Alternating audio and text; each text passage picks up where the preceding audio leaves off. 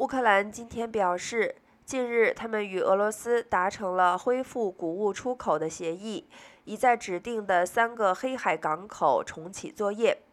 乌克兰海军在社群媒体发布声明称，